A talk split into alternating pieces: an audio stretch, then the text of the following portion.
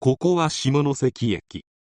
1999年9月29日。ここで睡眠薬120錠を服用して車で突っ込んだ後包丁で襲うという通り魔事件が起きました。犯人は刑が執行されもうこの世にいませんが一流大学を出たのに報われない人生の不満を爆発させた事件です。それではどうぞ。上部康明。1964年3月6日に山口県下関市で生まれた。両親は共に教師で妹が一人いる。上部康明は高校時代までは成績は学年のトップクラスで医学部進学を目指していた。しかし共通一次試験の成績不振のため医学部を諦め九州大学理学部を受験するが不合格。一浪後九州大学工学部建築学科に合格した。一浪して九州大学に入学した上部は受験からの解放感もあり友人を作って遊ぼうと考えていた。しかし相手が自分のことをどう思っているのか視線があっただけで相手が自分を嫌っているのではないかという不安から友達ができず自分は対人恐怖症ではないかと考えるようになり精神科への通院を始めた。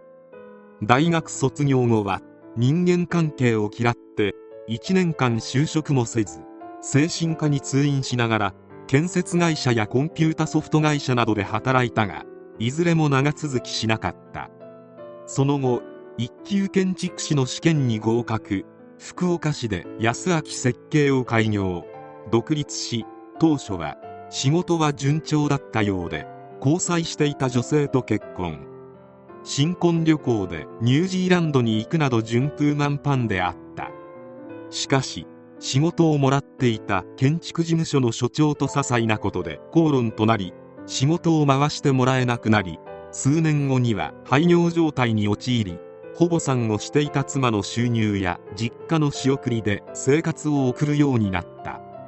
自分を情けないと思い嫌悪し周囲の人たちは自分を軽蔑していると思い込み苛立ちを募らせていった。やることなすことうまくいかない上部は新婚旅行で訪れたニュージーランドでの生活に憧れを抱くようになり英会話を勉強して移住計画を立てる。廃業後は山口県の実家に戻りローンで購入した軽トラックで運送業を開始。この間に妻は単身ニュージーランドに渡ってしまった。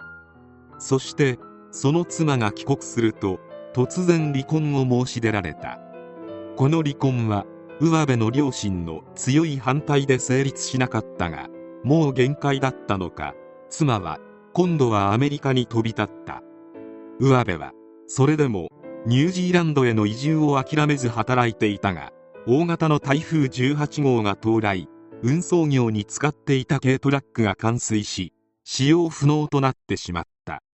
これで完全に心が折れてしまったのか運送業を続ける気力がなくなった上部は両親にローンの返済費用やニュージーランドへの渡航費用を出してもらうよう懇願したが断られてしまった。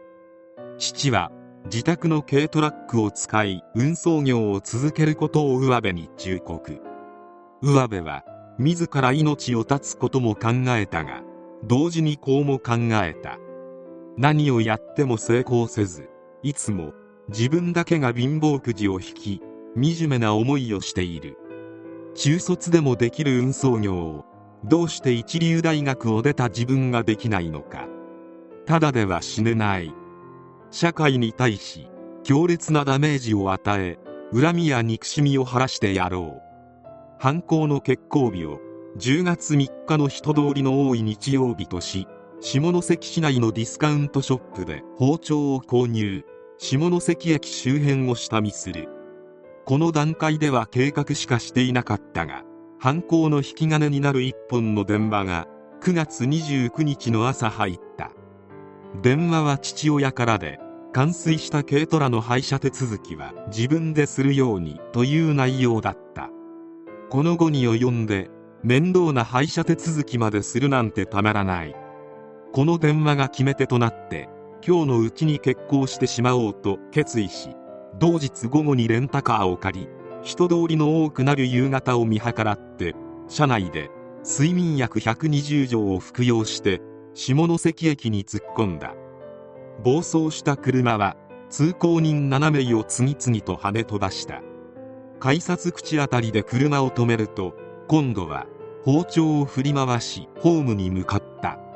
途中で1人ホームで7人切りつけ午後4時30分頃上部は現行犯逮捕された。最終的にこの事件で5人が命を奪われ10人が重軽傷を負った。実生活上の行き詰まりから自暴自棄となった末の犯行で比類のない極めて凶悪な無差別事件として死刑を求刑された。例によって心神耗弱による減刑が求められたが認められず2008年死刑が確定。2012年3月29日上部康明の死刑が広島拘置所で執行された。上部は強い対人恐怖と視線恐怖があったようで彼の発言を見ると相当に日常生活に悩んでいたことがわかる。街で歩いているとすれ違う人や周りの人が僕のことを不快に思い僕を袋叩きにするのじゃないかと感じる。車のクラクションを鳴らされると自分への当てつけと思う。駅のホームに立っていると誰かに突き落とされるのではないかと感じる。人とうまく接することができず他人にどう思われているのか気になる。サングラスをかけないと外へ出られない。人と喋るときテンションが上がり思うように喋れない。電話だと特にまともに会話できない。人に見られると緊張する。自分が見ると人が嫌がって逃げていく。ドアをドンと閉められると嫌がらせをされている気がする。人に会うこと自体が嫌で人の気配がしただけでイライラする。上部はもともと成績優秀で九州大学を卒業するほどの人物であったが対人恐怖症に悩まされ精神科の通院治療はずっと続いていた。一つ疑問なのは対人恐怖症の男性にとってはハードルが高いと思われる女性との交際そして結婚を上部は達成している。対人恐怖症にも色々あるのだろうか。しかし自分より学歴の低い人間が社会でうまくやっていたり普通に生活をしていることを疎ましく思い犯行に至ったようであるが自身の不満を何の罪もない人間に最悪の形でぶつけるあたりやはりどうしようもない人間と感じる。不当に傷つけられたり命を奪われた側からすれば仕事がうまくいかなかったりいい大学を出たのに見合った仕事ができない不満などどうでもいいことである。